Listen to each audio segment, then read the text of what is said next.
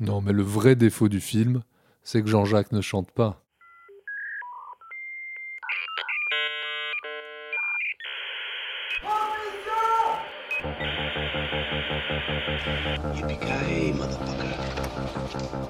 Et non seulement t'es vulgaire, mais t'es ordinaire en plus. Dick is dead. Bonjour, bonsoir à toutes et à tous, chères auditrices et chers auditeurs, et bienvenue dans Transmission, la table ronde cinéphile qui fait le grand écart entre cinéma d'auteur et pop culture. Encore une fois, je suis bien entouré pour ce nouveau numéro. Il y a avec moi Manuel As. Salut Olivier. Et à l'autre bout des ondes, de l'autre côté du périph', de l'autre côté du ring, à quelques centaines de kilomètres, outre Kievrin, se trouve notre ami Lucien Alflans. Lucien, est-ce que tu me reçois? Te reçois. Euh, c'est à peine euh, plus de 100 km, si je crois bien. Bonjour Olivier Grinard. Merci bien, donc euh, moi-même qui serai votre hôte ce soir où nous allons parler et débattre, je l'espère longuement et de manière passionnée autour de trois films qui font l'actualité de ce mois d'octobre. Donc le film Le Créateur de Gareth Edwards, puis on parlera du procès Goldman, le film de Cédric Kahn, et enfin on terminera avec Le règne animal de Thomas Caillet. Donc euh, voilà, un programme quand même euh, assez euh, francophone de, films français. C'est assez rare pour être souligné. Un bon épisode de transmission commence, vous le savez bien sûr, par un bon quiz. Donc c'est l'heure d'écouter Jack Slater. Je vous conseille d'être très prudent, ils m'obéissent au doigt et à l'œil. Et il me suffirait de claquer encore des doigts pour que demain vous soyez aspiré par une motocrotte sur le trottoir d'en face. Je ne saurais donc trop vous conseiller, ainsi qu'à votre tout-tout, de rentrer à la niche. Vous avez d'autres questions? Oui. Deux, très brèves. Primo, pourquoi est-ce que je perds mon temps avec un branquignol dans ton genre, alors que je pourrais faire des choses beaucoup plus risquées? Comme ranger mes chaussettes, par exemple. Deuxio, comment comptes-tu claquer des doigts pour tes molosses une fois que je t'aurai bouffé les pouces des deux mains? Et nous, ici à Transmission, on a quatre questions. Quatre questions de ce questionnaire, donc ce quiz, qui m'a été inspiré par le créateur, donc euh, pas le film de Dupontel, mais le film de Gareth Edwards, qui parle grosso modo d'intelligence artificielle. Enfin bon, en tout cas, c'est dans le plot du film. Donc, un quiz sur l'intelligence artificielle au cinéma. Première question. Et vous répondez, Manu, Lucien, le premier qui dit Johnny Mnemonic à la main. Alors, première question. À quelle entreprise fameuse ferait référence l'acronyme HAL dénommant l'IA tueuse de 2001 Odyssée de l'espace de Stanley Kubrick en 68 Johnny Mnemonic, H-A-L, euh, Al, euh, je sais pas, IBM. IBM, tout à fait. La, la lettre suivant chaque HAL, c'est IBM, voilà. Ok, deuxième question. Dans quel film de 1983 Matthew Broderick empêche-t-il la guerre nucléaire en jouant au morpion contre une intelligence artificielle? Johnny Mnemonic, War Games. Exactement, c'est War Games de John Badham, donc euh, film de 83. Troisième question, rapidité également. En 86, quelle IA envoie un robot dans le passé pour supprimer Sarah Connor? Johnny Mnemonic, Terminator. Non Quelle IA dans, dans Ah. Terminator Quelle IA Ah, Sky- Skynet. Skynet. Ok, ça va, je te donne un demi-point. Ça fait deux pour Lucien et un demi-point pour Manu. Quatrième question. Quel film de l'an 2001 a été inspiré par la nouvelle Super Toys Last All Summer Long de Brian Aldiss, paru en 69 Johnny Mnemonic, euh, intelligence artificielle de Steven Spielberg. Exactement, bravo Manu, mais donc tu as un point et demi et Lucien a deux points, mais euh, je ne peux pas lui donner les relances et puis oh, de toute façon aujourd'hui je suis pas très bien préparé, alors j'ai pas de relance, mais tu as quand même gagné ce jeu, Lucien. Bravo à toi. Et d'ailleurs, tu as le droit de commencer sur le prochain film du programme, le premier film du programme, le film de Gareth Edwards, le créateur. Locate the weapon? Yeah, it's just a kid. Are you going to heaven? No. You gotta be a good person to go to heaven. So we're the same. We can't go to heaven because you're not good. And I'm not a person. Do you have any idea what the thing is? She looks like a little girl now, but she's growing. Whoever has that kid wins the war.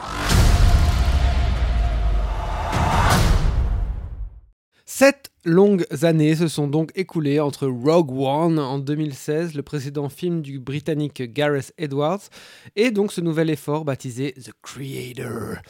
Depuis la sortie duquel tout le monde s'extasie sur le fait que ce soit à la fois un gros film, officiellement à 80 millions de dollars, et une histoire totalement originale, entendez par là, non issue de franchise ou d'univers déjà connu du grand public. Pourtant, l'histoire en fait n'est pas follement originale non plus. The Creator se déroule dans un futur proche où les États-Unis ont été frappés par une attaque nucléaire due aux intelligences artificielles. Alors que les Asiatiques continuent de vivre avec des super robots, les États-Unis leur mènent une guerre à l'aide notamment d'un super vaisseau baptisé Nomad. Joshua, un ancien agent spécial américain traumatisé par la mort de sa femme, est recruté pour traquer Nirmata, l'architecte créateur ennemi, et détruire sa nouvelle arme secrète. Alors, après avoir déjà écrit Monsters en 2012, l'auteur-réalisateur Gareth Edwards donc signe un nouveau script accompagné de Chris Waits, oui oui, le réalisateur de Twilight 2 et de American Pie. Euh, il est interprété par John David Washington, euh, qu'on avait vu dans Tenet, euh, bien sûr, Gemma Chan et aussi Ken Watanabe, entre autres. Le film est produit par le légendaire Arnon Milchan, mis en musique par le légendaire Hans Zimmer et éclairé par le talentueux Greg Frazier. Je crois que Fraser, justement, partage la photo, le, crédit photo avec un autre, chef-op, parce que justement, je crois que du fait des contraintes Covid, il est reparti sur Dune 2 il n'a pas entièrement assuré la, la photo de, Ah, de The. Creator. C'est pour ça qu'il y a deux, deux crédits au générique de, de The Creator au niveau de la photo. Ok, on va regarder euh, pendant le temps que mes amis parlent longuement, euh, qui est l'autre euh, ch- chef opérateur, excusez-moi, de ce manquement messieurs. Mais en tout cas, il avait fait Rogue One, donc euh, A Star Wars Story, euh, le film de Gareth Edwards, déjà en 2016. Et voilà, donc la boucle est bouclée, et c'est à Lucien de commencer, qui a insisté pour commencer sur ce film. Lucien, ça ne te ressemble pas. Pourquoi donc veux-tu commencer sur le créateur? Bon, simplement parce que je suis pas très préparé, que je voyais plus ou moins comment je pouvais commencer sur celui-là et moins sur les autres. Non, bah parce qu'en fait, je peux croquer très vite mon avis sur le film, parce qu'il ressemble très fort à ce que je pense généralement du, du travail de Gareth Edwards. Ce fameux Gareth, euh, il, a, il a fait ce que j'ai trouvé le, de, de moins pénible dans les, dans les Star Wars euh, récents, enfin dans les Star Wars depuis... euh, depuis, depuis 50 ans en fait, depuis en- 40 ans en tout cas. Voilà, pareil sur, euh, sur son, son Godzilla, je- dont j'ai très peu de souvenirs. J'ai aussi très peu de souvenirs de, de ce film Mon- Monster. Mais à chaque fois, il y a, y a- quelque chose qui me marque dans ces films. C'est un, c'est un travail euh, plastique ou d'une direction artistique euh, mêlée à une, certaine forme d'ambiance qui marche assez bien et dans laquelle euh, je, me, je me plais plutôt. Maintenant, à chaque fois, je pense qu'il y a un gros, gros déficit de narration qui est, qui est comblé peut-être par, euh, par quelques images qui restent, quelques, quelques idées de mise en scène qui restent, mais c'est un film que j'ai déjà plus ou moins oublié alors que je l'ai vu il y a une semaine, mais devant lequel j'ai eu à plusieurs moments un vrai intérêt pour, euh, pour sa plastique et sa, son ambiance, sa direction artistique, mais je serais absolument incapable de, de, d'en reparler dans, dans cinq jours. Bah, moi, un petit peu comme Lucien, euh, je connais les, limites du, cinéma de- d'Edouard en tant que conteur. C'est peut-être pour ça que je suis relativement sorti assez enthousiaste du film. C'est que oui, j'ai vu tout de suite dès le début euh, toutes les lacunes d'écriture et de mise en scène. euh, c'est assez frappant dans la, la scène d'intro du, du- film avec le personnage de, de- John Davis Washington qui grille sa couverture auprès de sa femme. La manière dont c'est amené, c'est justement pas amené du tout. Et c'est pas du tout pris en charge par la mise en scène. Et c'est effectivement souvent le gros souci du film. La plupart des retournements dramatiques sont pas du tout pris en charge par la, la mise en scène. Mais après, c'est un film que j'ai trouvé, au-delà de ça, euh, extrêmement ludique, généreux dans ce qu'il offre à voir. On va parler tout à l'heure d'un autre film, qui est un film fantastique, le film de Caillé. Là, pour le coup, je trouve que dans le film de Caillé, il y a un vrai problème de la problématique de l'univers dans lequel le, le film s'inscrit. Là, l'univers que me dépeint Edward, j'y crois à 200%. Et ça fait beaucoup de choses dans, dans un film de SF. Je trouve par sa mise en scène, par sa méthodologie de tournage, en grande partie tournée en, en décor naturel. Pour moi, il, assoit vraiment, il ancre complètement son, son univers. Et justement, ça rejoint cet entre-deux technologique qui est au cœur du film, cette hybridation entre l'homme, la machine et tout ça. Et donc, au final, sans s'y attarder, sans le, le- le poser par le verbe, en fait, cette notion thématique, cette hybridation, mutation, évolution de l'humanité, il l'inscrit dans la construction même, dans, le, dans, dans, ce qu'est son film, dans la, dans la manière dont il l'a produit.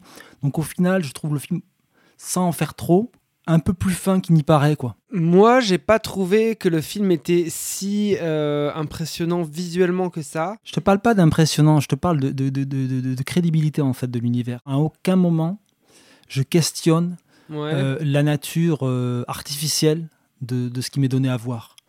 Parce qu'il a réussi à me, à me l'ancrer dans du réel. ce, ce, mélange effectivement de tournage en live, contrairement à beaucoup aujourd'hui de films de SF qui sont en grande partie tournés en studio, etc. Cette volonté de tourner en décor naturel et de faire une hybridation avec les, les effets numériques, ben, je trouve que ça fonctionne vachement en fait. Je vois pas la, la jointure entre les deux. Non, ça c'est vrai. Enfin, en tout cas, et ça, fait, et ça fait partie quand même de la thématique de son film, quoi.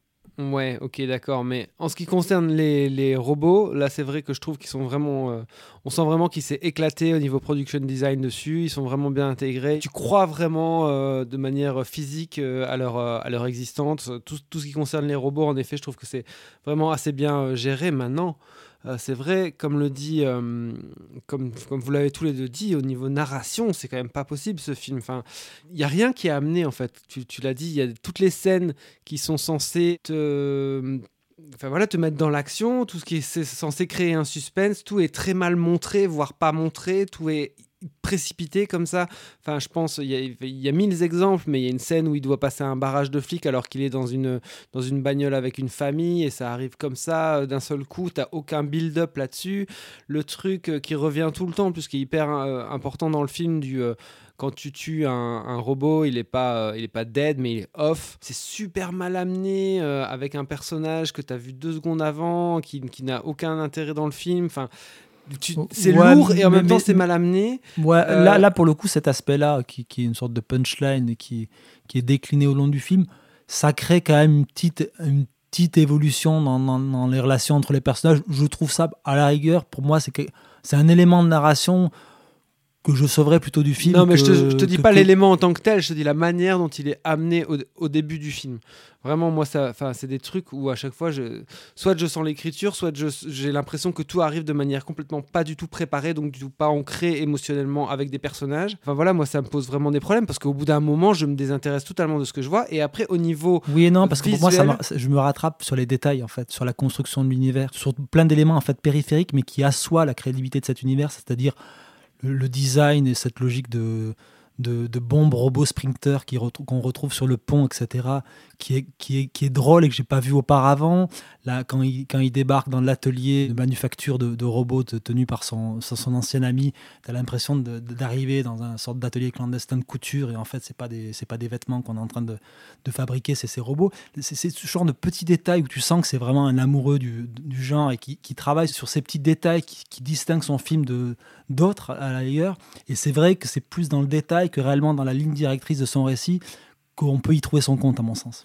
Bah, au-delà de la vraisemblance ou du, de, la croyance que tu peux avoir dans l'univers, il y a un truc qui marche bien, que ce soit d'un point de vue plastique et, et, même dans son approche de la narration, même si, je, enfin voilà, j'ai dit toutes les réserves que j'avais, enfin j'ai évoqué toutes les réserves que j'avais sur, euh, sur euh, la, manière dont le film a de, raconter. Il y a, une, formulation d'une hybridation entre un, réalisme et une fantasmagorie qui marche assez bien dans le film. Et en effet, je suis d'accord avec Manu quand il disait que ça, ça nourrit ce que, ce que le film développe. Et une petite précision par rapport au résumé du film que tu as fait, Olivier c'est pas euh, un prochain futur que tu vois dans le film. Le, film joue justement d'une dystopie, entre guillemets, d'une ligne temporelle autre que celle de, notre réalité, puisque cette évolution technologique a, déjà pris cours dans le, passé. Dans le début du film te montre des images de ce qui pourrait être l'équivalent des années 50, 80, etc., où cette hybridation a déjà eu lieu. Donc on est vraiment dans une disjointe de celle de, notre réalité. Une licence poétique aussi qui est, qui est, à mon avis, placée dès le début sur ça. Quoi. Ouais, mais aussi, ce qui est placé dès le début, c'est quand même une lourdeur dans le, dans le récit, dans la conduite du récit. C'est-à-dire que, ok, ces actualités, peut-être, pourquoi pas, et après, ça se finit sur cette explosion nucléaire qui a ensuite suivi d'une espèce d'intervention du, euh, je sais pas, chef du Pentagone ou, euh, ou euh, président des États-Unis qui te, te, fait une espèce de résumé plat de tout ce que tu as, de tout ce que as eu, euh, tout ce qui s'est passé. Enfin, voilà. Et ça amène les choses de manière super lourde et super appuyée et vraiment pas très maligne, alors que le truc des actualités était quand même assez malin. C'est pas très malin, mais euh, moi je préfère un film qui commence dès le début en me posant très clairement les règles de son univers qu'un film qui passe son temps à les chercher. Mais ça, on reviendra sur un autre film qui, à mon avis, a une grosse problématique sur le, le traitement de son univers. Voilà, et après, enfin, moi j'ai quand même eu. Tu, tu parles de l'atelier clandestin, ok, tu parles de d'autres, enfin voilà, d'autres scènes du, du, film, mais moi j'ai quand même eu l'impression quand même d'un film qui se passait euh, la moitié du temps dans une rizière de 1 hectare. J'avais l'impression que le décor était quasiment tout le temps le même, tout le temps, et euh, j'avais aucune euh, notion spatiale dans le film. J'avais vraiment du mal à m'y retrouver et à, enfin, et de nouveau à m'accrocher. J'avais l'impression que que tout était tourné euh, voilà euh, un peu au même endroit comme ça à un moment on dit qu'on est dans une ville mais ok ça, ça, change de décor pendant deux secondes puis après on retourne dans la rizière. Enfin il n'y avait pas de enfin, voilà il n'y a pas d'évolution non plus. Il n'y a pas d'évolution psychologique dans le film il n'y a pas de, non plus d'évolution je trouve visuelle même au niveau purement de ces décors. Et alors il y a un truc qui m'a horripilé aussi dans le film c'était cette cette manière de monter les flashbacks ou même d'autres, enfin des espèces de réminiscences du passé comme ça, dans des, plans un peu euh, éthérés, euh, je dirais presque. Bon, ça va pas être très très très très. Euh, mais ça va bien dire ce que je veux dire en tout cas. C'est presque malikien comme ça, où tu vois des gens sur la plage qui regardent le, qui le, le, coucher de soleil ou qui sont euh, en train de, de, se faire des câlins. Euh, et comme ça d'un coup, comme une, espèce de, plan un peu d'image d'épinal. Et vraiment cette manière de monter là qu'on qu'on a pu voir aussi un peu dans, Gladiator déjà de, Ridley Scott il y a ça, quelques années. Enfin un truc qui est quand même assez récurrent que moi je trouve de plus en plus insupportable et qui me sort à chaque fois du du film quoi. Voilà. tout ça pour dire que j'ai un, un, peu moins un peu moins pub L'Oréal que chez que chez Ridley Scott mais euh... bah, pas loin mais après en, pas après loin. en termes en termes d'efficacité c'est la même chose mais après en termes d'esthétique ça l'est ça l'est moins Lucien? C'est ça, mais ça me permet de, de, de, de, rejoindre deux choses que vous venez de dire. Je ne sais plus comment tu le formulais, euh, Oli, mais euh, c'est sûr que c'est un cinéaste. Enfin, je te rejoins pas à 100%, même si je vois, même si je comprends tout à fait ce que tu veux dire sur le, le, manque de, de, diversité au niveau des décors. Maintenant, un truc qui est sûr, c'est sur le, la gestion de l'espace, etc. Mais ça, je pense que tous les films de Gareth Edwards vont, vont dans ce sens-là. C'est un cinéaste qui travaille très fort sa plastique et qui va pas creuser, je veux dire, son découpage de manière brillante, quoi. Euh, et ça se ressent, ça se confirme encore une fois ici. C'est pour ça, c'est en ça que je commençais mon intervention en disant que, bah, en fait, c'est un pur film de Gareth Edwards, quoi, avec ses qualités et ses défauts. Très bien, nous allons passer maintenant au procès Goldman, le film de Cédric Kahn. Pierre Goldman, sous-entendez-vous que la police de ce pays est raciste? Ah, Non seulement je le sous-entends, mais je l'affirme. Eh bien, faites une honte Maîtrisez vos humeurs, résistez à vos bons mots. Je vous rappelle que les charges qui pèsent contre vous sont extrêmement lourdes et que vous risquez votre tête. Goldman, assassin Vous n'avez pas le droit monsieur le président, et ça me donne tous les droits Tous les droits Je suis innocent parce que je suis innocent. Personne ne peut rien y faire, même pas vous. France, Amiens, 1976, Pierre Goldman, juif d'origine polonaise et militant d'extrême gauche, comparé en assises pour plusieurs braquages, dont celui d'une pharmacie parisienne au cours duquel deux femmes ont été assassinées. Goldman admet les braquages mais pas les meurtres et se dit victime d'une machination policière. En fait, il se dit même qu'il n'avait rien à voir avec cette histoire de pharmacie. Au cours du procès, la personnalité charismatique et explosive de l'accusé entre en conflit avec la stratégie de son avocat Maître Kiejman. Voilà, c'est un film inspiré d'une histoire vraie, c'est un film réalisé par Cédric Kahn, dont on n'avait plutôt pas apprécié la prière euh, en 2018. Enfin, j'étais le seul à trouver euh, quelques qualités, mais je m'étais fait euh, exploser par mes deux camarades de débat.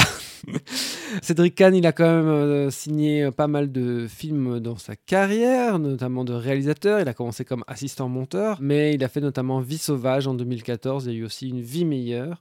Ici, il co-signe le scénario avec Nathalie Qui s'est illustrée plutôt du côté de la série télévisée. La photographie est signée Patrick Giringhelli, le chef opérateur des deux derniers films de Dominique Moll. Et bien sûr, il faut citer les interprètes, les deux interprètes principaux. Donc, euh, Pierre Goldman est interprété par le belge Harry Wartalter, qu'on a vu notamment dans Girl, et son avocat est interprété par Arthur Harari, dont on parlait ici la fois dernière, la dernière émission, puisque il est co-scénariste et aussi il a un petit rôle dans Anatomie d'une chute, qui cultive comme point commun avec ce film le procès Goldman de se passer euh, en grande partie dans une salle d'audience. Manu, qu'as-tu pensé du film de Cédric Kahn? Je m'attendais assez peu à être euh, plutôt surpris et enthousiaste à la sortie d'un film de Cédric Kahn qui est un cinéaste qui m'intéresse assez peu. Mais je trouve que dans le, dans le cadre de, de, de, ce film, la manière de se, de, se restreindre au seul mur de cette cour de, justice, à l'exception d'un prologue et d'un plan extérieur de délibération, je trouve qu'il trouve ici une efficacité narrative assez peu commune dans son cinéma. Il y a une, sorte, une forme d'épure qui est assez proche en fait du, de, la série B. Euh, il tire pleinement parti de son, son huis clos, à savoir cette idée assez simple, mais qui est rendue assez limpide pour moi, qui est que la seule vérité qu'on va avoir à entendre sera qu'une somme de différents témoignages et qu'il n'y aura pas une vérité, mais qu'on devra se la, forger par la multiplicité des points de vue qui nous sont offerts.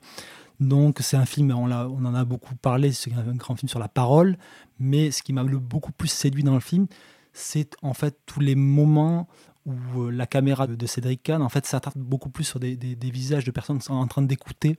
Notamment, il y, a, hum, différentes confrontations où il, choisit délibérément de ne même pas filmer la personne qui parle. Et voilà, je le trouve le film assez passionnant dans, cette manière de traquer cette vérité à travers les, visages des différents protagonistes de cette salle d'audience. Je rejoins à 200% Manu. Je pense que c'est un film qui, tient beaucoup sur son montage, qui est un film qui est très bien monté et qui, euh, euh, sert très fort les acteurs de ce point de vue-là. Au niveau du, découpage scénaristique, c'est un film assez classique de procès, entre guillemets, mais dont le texte est très travaillé et fonctionne extrêmement bien et est extrêmement bien interprété.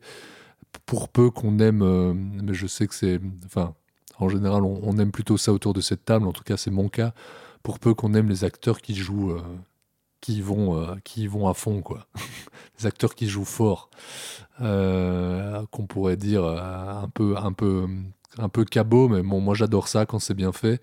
Euh, et, c'est le cas ici. Ils sont pas tous sur ce même registre. Moi, j'aurais pour le coup peut-être un peu de réserve sur l'aspect cabot quelquefois. dans l'ensemble, c'est quand même tous des acteurs qui mettent la main à la pâte, quoi. Oui, mais, mais, c'est pour ça que je suis beaucoup qui sont sous jeu, quoi. Oui, mais c'est pour ça que je suis beaucoup plus fasciné par les moments en fait de silence. Oui, absolument. On va regarder ces acteurs. Mais les, les, moments de silence sont, sont joués très fort eux aussi, quoi. Ouais, mais j'ai quand même plus de soucis avec les moments de, de prise de parole de l'interprète de Pierre Goldman où des fois je le trouve pas forcément juste. Après, la, personnalité de Pierre Goldman, visiblement, était elle aussi dans, ça. donc ça se, ça se rejoint.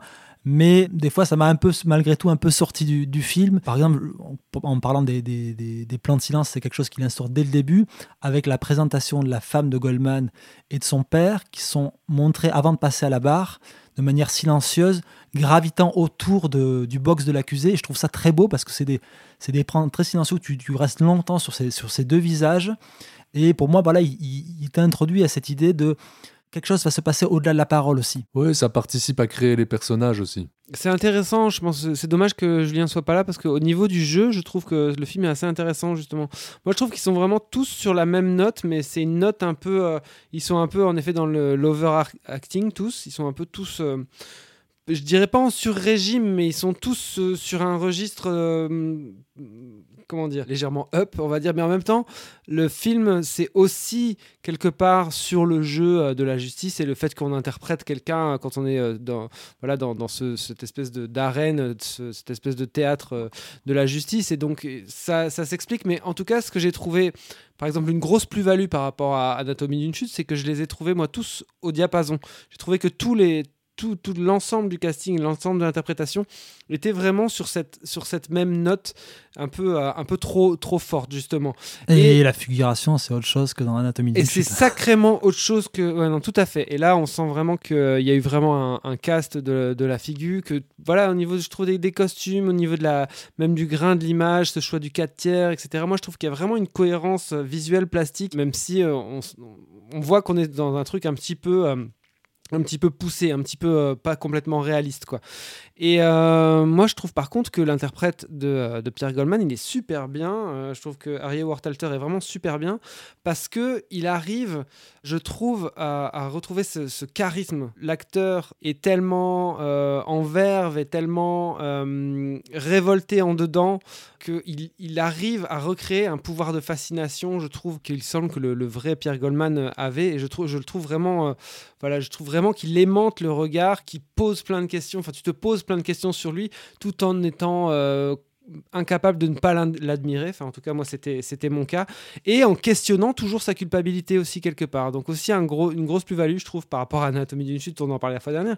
Mais je trouve qu'on questionne quand même assez fréquemment la culpabilité ou pas de Pierre Goldman et qu'on a encore des doutes à la fin, même s'il y a un jugement qui est rendu. Et que, historiquement, il y a encore des doutes. Historiquement, il y a encore des doutes. Après, il y a un arrêt de justice et donc on doit s'en tenir à l'arrêt de justice. Après, ça, ça devient aussi, je pense, les, les, doutes, les doutes ont été générés aussi par l'après, euh, la libération de Goldman, ce que, ses écrits, la, la manière dont il, il, est décédé. Donc, il y, a eu, il y a eu plein de choses en fait qu'il faut à mon avis, où il faut prendre beaucoup de pincettes. Là moi, j'ai peut-être des réserves plus sur le film, c'est un peu dans le rapport biaisé que Cannes a justement à, cette histoire. Ça sort peut-être un peu de la proposition de cinéma qu'il pose, mais le fait d'inscrire le, le, récit du film dans le cadre du deuxième procès, tout en mélangeant en fait des éléments du premier, dans le fait d'asseoir dès le début cette idée que Pierre Goldman répète les faits, rien que les faits, donc il n'y aura pas de témoin de moralité, alors que justement le deuxième procès a été justement le moment où Goldman a accepté justement d'avoir des compagnons d'armes comme Régis Debray venir témoigner et servir de témoin de moralité, je trouve qu'il y a un rapport un peu biaisé à ce moment-là dans la proposition que, fait Cannes de te dire en tant que spectateur, les faits, rien que les faits. Et en fait, moi, je l'ai travesti un petit peu au, regard de la réalité. Et peut-être le plus dommageable, c'est celui de la compagne de Goldman, qui n'a jamais participé à aucun des procès et qui place là au milieu du, récit. Donc, ça pourrait paraître assez annexe, on se dire c'est une proposition de cinéma. Euh, il a sa licence, il a sa licence poétique, il a sa licence poétique, mais mais le souci, c'est peut-être quand même d'assonner cette idée les faits rien que les faits. Et à mon sens, c'est là où il peut-être en tant que, que, conteur narrateur, il franchit un peu une ligne. Ouais, moi ça m'a pas dérangé parce que ce truc de, excuse-moi Lucien, ce truc de euh, les faits rien que les faits, quelque part, il le dit au début, mais assez vite quand on dit ouais on va faire toute votre vie je sais pas quoi euh, il, finalement il rentre dans, dans autre chose le, personnage de Pierre Goldman dans le film donc moi ça m'a ça m'a pas gêné c'est juste que euh, voilà quelque part c'est c'est plus euh, un, un, parleur fort que quelqu'un qui va vraiment suivre la ça, ligne de conduite quoi. ça tu vois?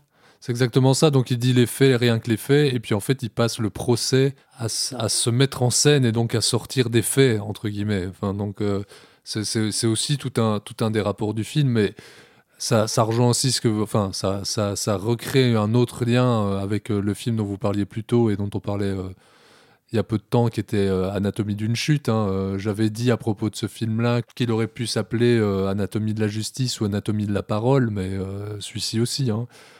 c'est assez marrant de voir l'implication de, de Harry dans les, dans les deux films parce que ce sont deux films qui sont, euh, qu'on aime ou pas leurs propositions euh, cinématographiques, je veux dire, euh, qui sont intellectuellement, qui partagent, qui partagent des, enfin idéologiquement, en tout cas dans, dans ce qu'ils amènent de, ce point de vue-là, euh, partage énormément de choses, entre autres sur, euh, sur la, puissance, le pouvoir de la parole et sur la, justice qui n'est vue qu'à l'aune euh, de justice subjective. Quoi. Voilà. Moi, j'ai juste un regret sur le. Moi, j'ai vraiment, globalement, vraiment bien apprécié le film. Je suis rentré dedans, j'ai eu le suspense à la fin, tout, parce que moi, je connaissais pas le dénouement de cette histoire. Et. par contre, là où été un poil déçu, c'est que le film surtout dans ses premiers moments, te fait miroiter qu'il va euh, développer une, euh, une tension entre euh, Harari et ouais, entre l'avocat et son client. Et c'est un peu là, mais c'est un peu c'est un peu sous-traité. Je trouvais qu'il y avait, euh, voilà, on me promettait plus que ce qui n'arrive euh, effectivement euh, dans le film. Et d'ailleurs, le revirement à la fin de l'avocat, je le trouve pas, enfin, revirement par rapport à sa plaidoirie qui choisit, qui choisit au final de mettre en, en parole sa, sa judéité. Je trouve que ce revirement-là n'est pas particulièrement bien traité, bien amené au niveau de la mise en scène, même si à l'écriture ça passe. Voilà. Ça marche même plutôt bien dans le développement du discours. Ouais, mais est-ce que tu as vraiment un, un turning point à ce point-là? Ouais, ouais, c'est vrai. Ton rapport émotionnel ne change pas vraiment. Il n'y a pas de montée émotionnelle qui va arriver à ce moment de changement de tactique, entre guillemets. Quoi. Tout à fait raison. C'est amené un peu euh, maladroitement, quoi, ou trop peu amené. C'est tout le traitement de la judéité de Goldman et son rapport conflictuel qu'il a avec son, son histoire, qu'il essaye de raconter de cette manière-là, avec cette- ce, ce- ce- ce rapport conflictuel qu'a qu'a Kijman et qu'il ne veut pas justement la mettre en scène. C'est pas vraiment très abouti. C'est une, ligne du récit qui est assez peu travaillée et qui est au final bah, assez peu payante.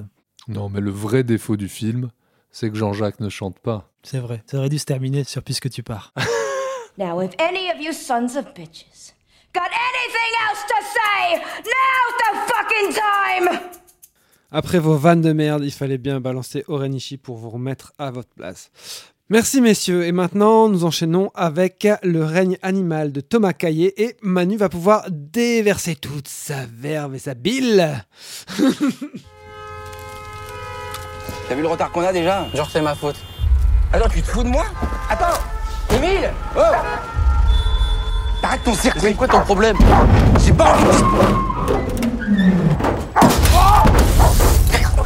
Si on t'attrape, c'est terminé. Tu seras tout seul.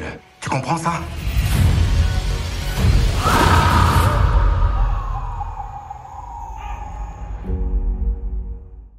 Deuxième long métrage de Thomas Caillé après le succès critique et public des combattants en 2014. Il a entre-temps réalisé la série Ad Vitam, diffusée sur Arte en 2018.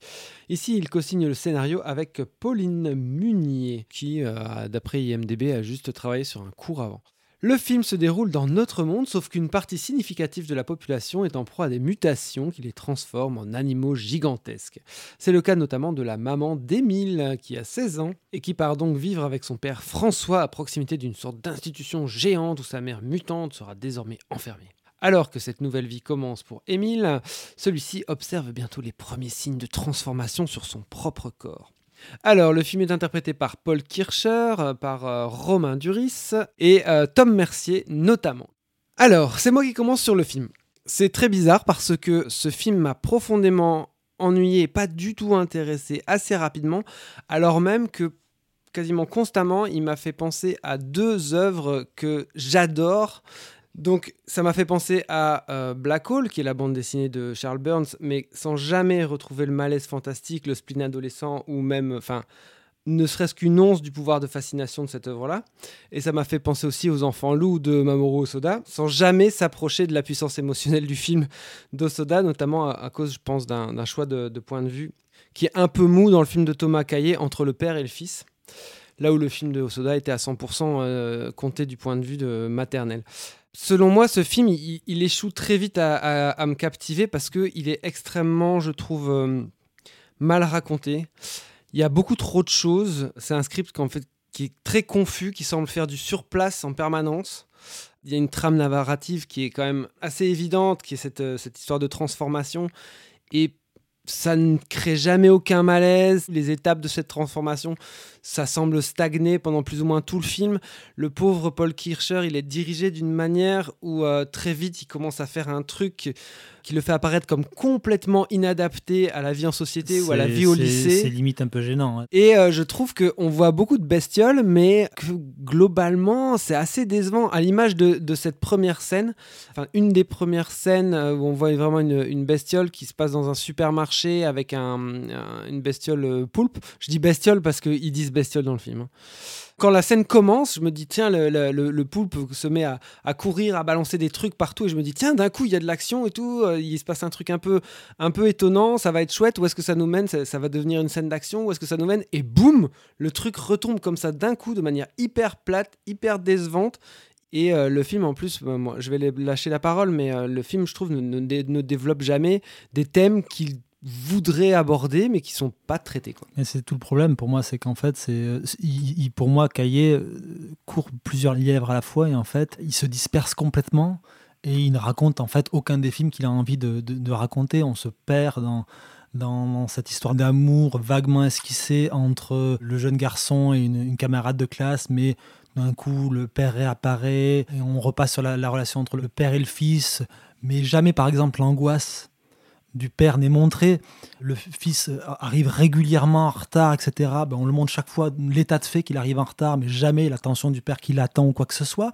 Donc il n'y a aucune construction autour de, de ça. On ne va pas parler du personnage d'Adèle Exarchopoulos. Qui aurait dû être retiré, mais tout de suite. Mais tout de suite, je veux dire, en fait, tu as l'impression que ce, ce personnage-là est uniquement là pour combler le manque créé par l'absence de la mère dans le film. Et en plus, on te crée une sorte de vague tension sexuelle non assouvie, non assumée entre Duris et elle. C'est vraiment un personnage qui, devrait dégager complètement de Duris. Il, n'a absolument aucune utilité. C'est vraiment un personnage fonction qui sert le, au personnage de Duris d'aller d'un point A à un point B. C'est vraiment assez caricatural à ce niveau-là. Et pour moi, euh, ce- ce- ce- ce- cette problématique, elle est aussi liée, j'en parlais au- auparavant à propos du film de Gareth Edwards, aux règles. Ok, ça n'intéresse pas visiblement Cahier, le, le comment, du pourquoi de, de cette histoire-là, il l'assume. Le les règles de l'univers fantastique, tu parles. Les règles de l'univers fantastique, ça ne l'intéresse pas. Ok, c'est un parti pris. Le problème, c'est qu'est-ce que, qu'est-ce que tu fais quand même pour m'asseoir un peu la crédibilité de ton univers? T'es pas obligé de me raconter effectivement le pourquoi et le comment. Mais à un moment, il faut quand même que je me rattache à quelque chose. Et typiquement, t'en parlais, les crises à répétition du, du jeune garçon qui n'entraîne aucune action de la part de ses camarades alors qu'on le met régulièrement en difficulté. Puis même tu te dis à un moment comment ça fonctionne. Il peut plus faire du vélo. Pourquoi? Il tient toujours sur ses deux jambes, il sait courir, mais sa mutation l'empêche de faire du vélo. Ok, mais moi je comprends pas pourquoi. C'est- je veux dire, ça pourrait être anecdotique, c'est des détails. Mais le problème, c'est quand, quand t'as pas posé les règles de ton univers, il y a rien qui tient. Il y a pas d'ossature et tout se pète la gueule. Et pour moi, c'est un peu le souci et ce qui fait que les acteurs n'ont rien pour s'appuyer. Donc ils sont en pilote automatique. Moi, euh, Romain Duris, c'est- même plus du jeu, c'est un GIF, c'est-à-dire le GIF, le GIF sourcil français et euh, sourire forcé. À aucun moment ça me semble corrélé à une émotion qui, émane du personnage. Euh, voilà, moi j'avais plutôt aimé les, combattants qui étaient portés pour le coup par une, vraie énergie, il y avait une dynamique parce que peut-être qu'ils se, restreignaient à ce, ce- de- ce mode de comédie romantique en mode buddy movie entre Adèle Haenel et Ke- Ke- Kevin Anzai. Et ça fonctionnait plutôt bien, il y avait une vraie énergie avec en plus des thématiques assez semblables sur le rapport au monde qu'avaient les personnages. Mais là, pour moi, il se perd complètement dans, les différents points de vue et dans, un film qui ne sait pas raconter en fait fon- foncièrement. Alors, à nouveau, je suis assez d'accord avec ce que vous venez de dire. Enfin, euh, Manu, tu as, utilisé un mot qui était l'ossature en parlant de, de la manière dont, il pose son, son, postulat euh, fantastique et en fait dont il ne le pose jamais vraiment et que ça crée un manque d'ossature. Je suis tout à fait d'accord là-dessus. Je pense qu'en effet, il y a un gros problème d'ossature scénaristique aussi parce que on comprend jamais exactement euh, où il veut en venir, en fait, ce qu'il a envie de raconter. Le film s'ouvre quand même autour de, de la recherche de la mère, mais on s'en fout du début à la fin. Après, on peut peut-être voir ça comme une, euh, comme une, euh, je veux une fausse piste pour en fait, euh, c'est pas du tout une recherche de la mère qu'on fait, c'est une recherche de la, de la, de la renaissance de l'adolescent. D'ailleurs, est-ce que, est-ce que de dire en pitchant le film que cet adolescent est, est en train de se transformer n'est pas un spoil, ça, ça se discute. C'est amené très vite dans, dans le récit. hein, mais... C'est amené assez vite dans le récit. euh, N'empêche que je pense que le film essaye de jouer sur, euh, sur la surprise, dont il manque assez cruellement. C'est un film dont on repère la fin euh, à- à- avant, la, avant la moitié. Maintenant, moi j'ai eu un truc, euh, ce qui va rejoindre un peu ce que disait euh, Oli, c'est que le, le film est très régulièrement décevant. Mais pour moi, je serais peut-être le plus positif de, nous trois. S'il est aussi souvent décevant, malgré tous les gros défauts euh, euh, d'ossature dont, je viens de parler, c'est qu'il y a à chaque fois des, pistes qui m'intéressent. Alors, il n'en traite aucune parce qu'il en, en, enchaîne, euh, il en enchaîne énormément. Mais il y a quand même des choses qui m'intéressent, ne serait-ce que dans sa, d'un certain moment, des, des propositions euh, visuelles qui semblent tout droit venues de, de Shyamalan, euh, qui lui-même aurait pompé ça chez Spielberg. Euh, je pense à des, scènes des chassiers dans des champs et, d'un champ de maïs qui, euh, qui cache l'éventuelle transformation de, de, ce personnage. Et puis il y a des scènes presque dolaniennes à certains moments, mais qui, qui ont presque pu m'émouvoir à certains moments. Je pense à, l'appel de la mer euh, en voiture. euh. Enfin, il y a, des petites choses comme ça qui, qui, fonctionnent assez bien, qui sont des belles idées de cinéma, euh, qui, qui se reconnectent un peu à, à ce que fait pas mal le cinéma français à travers un postulat fantastique qui n'est, comme vous le disiez, pas, pas hyper bien traité, assumé, mais, mais, mais voilà, ça existe. Et je pense que ces petites choses ont pu m'emporter à certains moments et parallèlement euh, assoit d'autant plus euh, la déception générale qui, qui en sort. La déception, elle vient aussi, euh, je pense, du fait que beaucoup de films fantastiques français assument assez peu, en fait, de montrer les monstres, ou entre guillemets, assument peu cet aspect-là de, frontalement euh, mon- montrer ces choses-là. C'est d'autant plus décevant parce qu'il y a un vrai beau boulot des, des équipes d'effets spéciaux sur le film, quoi. Mais le problème, c'est que le fait que en fait, tu ne saches pas ce que, ce que ça te raconte, pourquoi certains personnages butent en tel autre animal, etc., qu'est-ce qui se entre guillemets, est-ce qu'il y a un lien avec euh, ce que eux sont fondamentalement ou est-ce que c'est parce qu'ils ont été touchés par un autre animal qui les a contaminés? Est-ce que ça émane de leur personnalité Donc ça serait une ver- version animiste, entre guillemets, de, de- de ces personnages? Vu que le film, en fait, te raconte rien, eh ben, c'est pas compréhensible, comme le fait que au tout début, t'es présenté la mère à, travers un regard et une, forme, et la forme qu'elle a à la fin du récit, tu te dis, bah, je sais pas comment ça mute, hein. ça, ça, mute encore au-delà de, de l'animal, j'ai l'impression. Tu parlais de cette scène des échassiers, elle est très belle plastiquement, sauf que moi je me disais au premier coup de fusil, les mecs ils se pètent la gueule, quoi. C'est tout le souci, quoi. C'est pas loin du ridicule souvent parce qu'il a pas pris le temps de, de construire un monde, de construire des personnages, euh, et que non, moi la relation entre père et fils, je l'achète jamais parce que le film est extrêmement mal dialogué. hein. Les relations entre le père et le fils, c'est catastrophique dès le début. La scène d'intro dans la voiture sur euh, moi j'incarne pas le système et ouais, je t'obéis et je, claque la porte de la bagnole et je sors dans l'embouteillage, etc.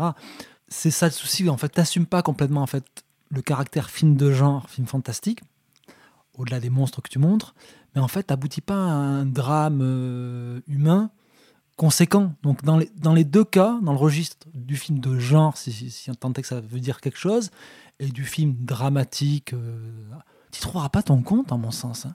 parce que il n'y a pas quelque chose qui ressort de- des interactions entre les personnages, et en tant qu'amateur de genre, bah oui, tu vas avoir des monstres, mais vu qu'ils seront pas tant incarnés que ça, tu seras quand même forcément déçu. quoi. Mais Lucien, moi je pensais que tu serais peut-être euh, sensible aux connotations peut-être plus sociales ou plus philosophiques du film de cohabitation euh, entre les, les vivants. Bah, pour pour moi, ça rejoint tout ce qu'on a dit sur le reste, c'est-à-dire que c'est une des pistes qui est évoquée, mais qui n'est pas vraiment traitée. Donc Le problème, c'est que ça pourrait. voilà, je la traite il- pas non plus. Ils mutent en animaux, mais ça pourrait être des zombies, ça pourrait être des infectés, ça pourrait être n'importe quel type de, de menace, entre guillemets. euh, Ouais, enfin, euh, ça, ça peut être l'allégorie, on s'en Oui, fout, mais, tu mais vois, le problème, euh, justement, le problème, le c'est fait est que c'est pas vraiment traité. Mais le problème, je pense que c'est là le problème, c'est qu'en fait, il se dit, ok, c'est juste une allégorie, et donc en fait, il traite pas le truc, parce que quand même, il y a une nuance quand même quand tu fais un film de zombies ou tu fais euh, un film de monstres entre guillemets, il y, a- il y a quand même des nuances que tu que tu places, et en fait, le fait de dire, ok, moi, j'explique rien parce que c'est une allégorie de ben ça fonctionne Oui, pas après, ça, sûr fonctionne pas ça fonctionne pas vraiment au final. Quand je parlais du Gareth Edwards, je trouve ben, dans son monde de production, au final, dans ce qui montre de la destruction de la nature, de cette euh, société technologique, ben, c'est au final plus payant, impactant pour moi, alors que c'est pas le, le propos avancé par le film. Mais dans son humilité, je trouve que le Edward en fait bah, porte au final un- peut-être un peu plus de réflexion que le film de Caillé. C'est bien dommage. Très bien, merci Lucien, merci Manu pour euh, cette déception hein, quand même sur, euh, sur le règne animal de Thomas Caillé. Très bien, on passe au conseil, si vous en avez messieurs, on écoute tout de suite Harry Callan. Écoute, pourrieux, pour moi tu n'es qu'une merde de chien qui s'étale sur un trottoir. Et tu sais ce qu'on fait d'une merde de ce genre? On peut l'enlever soigneusement avec une pelle, on peut laisser la pluie et le vent la balayer, ou bien on peut l'écraser. Alors si tu veux un conseil d'ami, choisis bien l'endroit où on te chiera. C'est l'heure des conseils, messieurs. Je vais commencer tout de suite parce que j'ai une idée finalement au débeauté. Euh, vous savez que vous, peut-être vous ne le savez pas, mais il y a bientôt euh, une espèce de cycle William Friedkin euh, à Fla- euh, enfin, là, au cinéma Flagey Putain, euh, c'était à Bruxelles. conseil. Donc on va pouvoir. C'est vrai? Mais C'était le mien aussi. c'est vrai, mais parlons-en. Mais euh, voilà, juste donc pour, pour vous dire, ils vont passer l'Exorciste, euh, Sorcerer, French Connection, Police fédérale Los Angeles, et il y en a un autre, Cruising. Voilà. Bon, c'est super qu'on puisse voir ces films-là euh, à Bruxelles, surtout que euh, voilà, à Bruxelles, on n'est pas non plus spécialement hyper bien loti en termes de cinéma. Mais c'est super qu'on puisse voir ces films-là. Mais quand même, ces derniers temps, depuis la réhabilitation de Friedkin, euh, donc qui date quand même d'il y a une dizaine d'années, ce sont vraiment les films Parangon qui sont ressortis. Et je pense que maintenant. euh, Ce sont les meilleurs aussi. Moi, je pense, je pense, je dis peut-être une connerie, je pense que j'ai vu tous les films de Friedkin, y vu compris, Blue Chips euh, y compris les téléfilms, y compris. J'ai vu Blue Chips euh, au moins six fois, je pense. Son remake de Deux Non, mais en vraiment. J'ai vu le remake de 12 hommes en colère dans une qualité euh, TV RIP euh, dégueulasse, mais je l'ai vu. Avec Tony Danza. Ouais, enfin, je, pense que je les ai tous vus. Mais t'as pas vu son Euh, dernier film disponible depuis aujourd'hui, Outre-Atlantique, quoi. Son dernier film était à Venise, ça je sais. C'est ça. Mais euh, je pense qu'il y a un travail à faire sur euh, Cruising ou To Live and Die in LA. Alors peut-être moins sur French Connection, euh, L'Exorciste et même Sorcerer qui a eu droit à une, une, vraie ressortie. euh, Enfin, c'était un film qui jouissait d'un statut culte mais un peu invisible. Et puis il y a une belle, une belle restauration, une belle ressortie. Donc voilà, le travail est fait de ce côté-là. Je pense que Cruising et To Live and Die in LA euh, peuvent, en- même s'il y a aussi une belle ressortie du côté de To Live and Die in LA, ce sont des films qui, euh, qui, qui méritent peut-être encore d'être vus ou revus par, par un plus grand public. Alors c'est sûr, il y a, y a- d'autres films de Friedkin à, à découvrir ou de redécouvrir, mais bon voilà, on peut, on peut saluer l'initiative. Tout à fait. Parenthèse refermée sur Friedkin. Manu, quel est ton conseil? Mon conseil, c'est une petite, euh, petite série B très sympathique euh, qui est disponible, euh, qui est produit par la Fox, mais qui a été ba- bazardée donc, aux États-Unis sur, sur Hulu et qu'on trouve, qu'on trouve ici sur, sur Disney Channel, et qui est une petite série B qui s'appelle Traqué. No Ah, le film de Friedkin Mais Bien sûr, ça, ça- ça aurait pu être un, un autre lien avec la film de Fred King, très bon film de Fred King, pour le coup, qui mériterait peut-être d'être un peu plus mis en, mis en avant dans sa filmo. Donc, qui est, son titre original est No One Will Save You, qui se présente comme un, euh, un film de, de, de Home Invasion, qui est un film qui, en fait, ne va avoir de cesse tout du long de, de se redéployer au-delà des attentes qui ont été initialement euh, posées. Je ne vais pas en forcément dévoiler plus, c'est un une jeune femme dans une maison de campagne qui se retrouve de nuit en proie à une invasion de sa maison. Euh, L'invasion ne sera pas forcément celle qu'on pense et a pour parti pris et qu'il tient tout du long sur ces, je pense, une heure et demie de se dérouler entièrement sans parole. Donc ne joue que de qu'une pure tension de mise en scène. Il y a assez peu d'exemples euh, ces dernières années de films qui euh, qui jouent jusqu'au bout cette, euh, cette carte-là. On a eu, qu'on a connu dans le domaine du cinéma d'horreur, de films qui se titraient eux-mêmes sans un bruit, qui étaient pourtant assez verbeux. C'est euh, c'est un roller coaster, c'est un pur film de, de, train fantôme, hein. donc faut pas attendre plus que ça. Mais c'est assez surprenant et c'est dommage que le film soit, soit juste relégué à une sortie euh, VOD et pas bénéficier du- d'une sortie salle. Tu peux nous redire le titre, le réalisateur et où est-ce qu'on peut No One Will Save You, c'est disponible sur Disney Channel. C'est un film de Brian Dulfield, qui, je ne crois, n'a qu'un autre film à son actif. Disney Plus, tu veux dire? Ok, super, merci Lucien. Bon, euh, moi, j'avais prévu de parler du cycle Friedkin aussi. Alors, j'ai un truc parce que je le vois là sous mes yeux. Je suis, je, je suis plus ou moins euh, à la moitié, deux tiers de Hit 2, le bouquin de Michael Stephen Mann et King, c'est ça? Gardiner. Ouais, c'est ça. Euh, et, euh, bon, je sais pas si c'est un conseil à 100%, à 100% parce que je pense pas que ce soit un, soit un très grand bouquin. Mais euh, pour tous les, les tarés du cinéma de Michael Mann et de Hit, euh, comme, euh, comme moi et comme plusieurs personnes autour de cette table, c'est un, une add-on, c'est un, un, Un appendice. Ouais, c'est ça, assez, assez intéressante, qui complète un peu la vision qu'on peut avoir de certains personnages qu'on croyait connaître par cœur. Moi, j'ai assez peur, je t'avoue, qu'il qu'il- qu'il en- qu'il enchaîne réellement après sur le film. Mais euh, Moi, j'ai pas envie. Je crois que j'ai pas envie de savoir euh, qui était Neil McCauley avant. euh. Moi, moi, je, moi, je trouve ça plutôt intéressant. Donc voilà, maintenant, euh, c'est pas un grand livre, et euh, voilà. Et pour rester sur du Michael Mann, on vous conseillera aussi, euh, sa- du moins pas sa série Tokyo Vice, mais le premier épisode de Tokyo Vice est signé par Michael Mann parce que le problème c'est que la série sort largement des clous in- instaurés dans le pilote et c'est vraiment un, un petit bijou, euh, pas juste télévisuel, euh, signé Mann et qui peut-être nous prépare à ce qu'on va découvrir euh, ce mois-ci avec la sortie de Ferrari au Festival de Gand et qui, qui, qui sortira après en Belgique euh, début janvier chez nous. Voilà, donc euh, un peu de teasing. Merci messieurs, merci Lucien. Merci à vous. Salut. Merci Manu. Euh, eh bien, voilà, merci beaucoup à toutes et tous de nous avoir écoutés. Nous sommes Transmission, nous sommes sur Facebook, nous sommes sur Twitter, nous sommes sur YouTube, nous sommes sur Podcast Addict, euh, Acast, euh, Google Podcast, euh, iTunes Podcast. Je ne sais pas si c'est ça. Sur TikTok aussi, toi, non? Oui, moi je suis sur TikTok. J'ai aussi un OnlyFans.